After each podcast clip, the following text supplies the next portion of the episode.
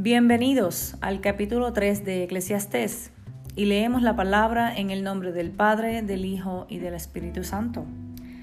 Todo tiene su tiempo y todo lo que se requiere debajo del cielo tiene su hora. Tiempo de nacer y tiempo de morir. Tiempo de plantar y tiempo de arrancar lo plantado. Tiempo de matar y tiempo de curar.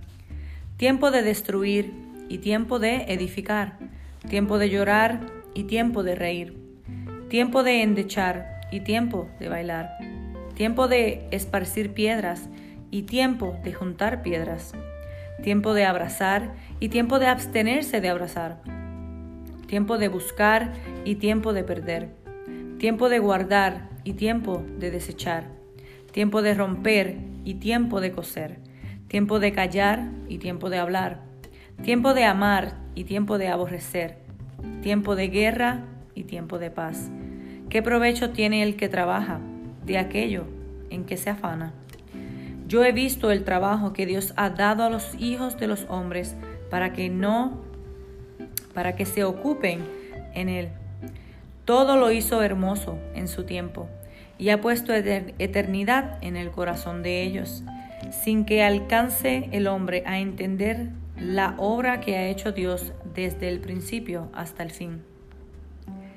Yo he conocido que no hay para ellos cosa mejor que alegrarse y hacer bien en su vida, y también que es don de Dios que todo hombre coma y beba y goce el bien de toda su labor. He entendido que todo lo que Dios hace será perpetuo.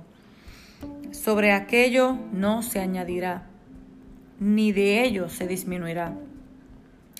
Y lo hace Dios, para que delante de Él teman los hombres.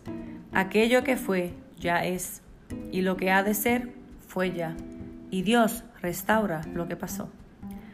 Injusticias de la vida. Vi más debajo del sol. En lugar del juicio, allí impiedad. Y en lugar de la justicia, allí iniquidad. Y dije en, yo en mi corazón, al justo y al impío juzgará Dios, porque allí hay un tiempo para todo lo que se quiere y para todo lo que se hace. Dije en mi corazón, es así, por causa de los hijos de los hombres, para que Dios los pruebe y para que vean que ellos mismos son semejantes a las bestias. Porque lo que sucede a los hijos de los hombres y lo que sucede a las bestias un mismo suceso es, como mueren los unos, así mueren los otros, y una misma respiración tienen todos. Ni tiene más el hombre que la bestia, porque todo es vanidad. Todo va a un mismo lugar, todo es hecho del polvo, y todo volverá, al mismo polvo. ¿Quién sabe que el espíritu de los hijos de los hombres sube arriba, y que el espíritu del animal desciende abajo a la tierra?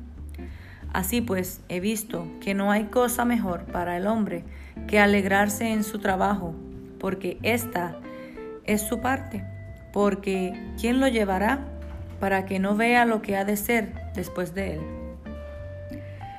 En esta sección el mensaje de Salomón es que Dios tiene un plan para todos, por lo tanto, proporciona ciclos de vida, cada uno con su correspondiente trabajo para realizar. Aunque enfrentemos problemas que parecieran contradecir el plan de Dios, no debemos permitir que estos nos hagan dudar de Él. Más bien, debemos considerarlos como oportunidades para descubrir que sin Dios los problemas de la vida no tienen soluciones verdaderas.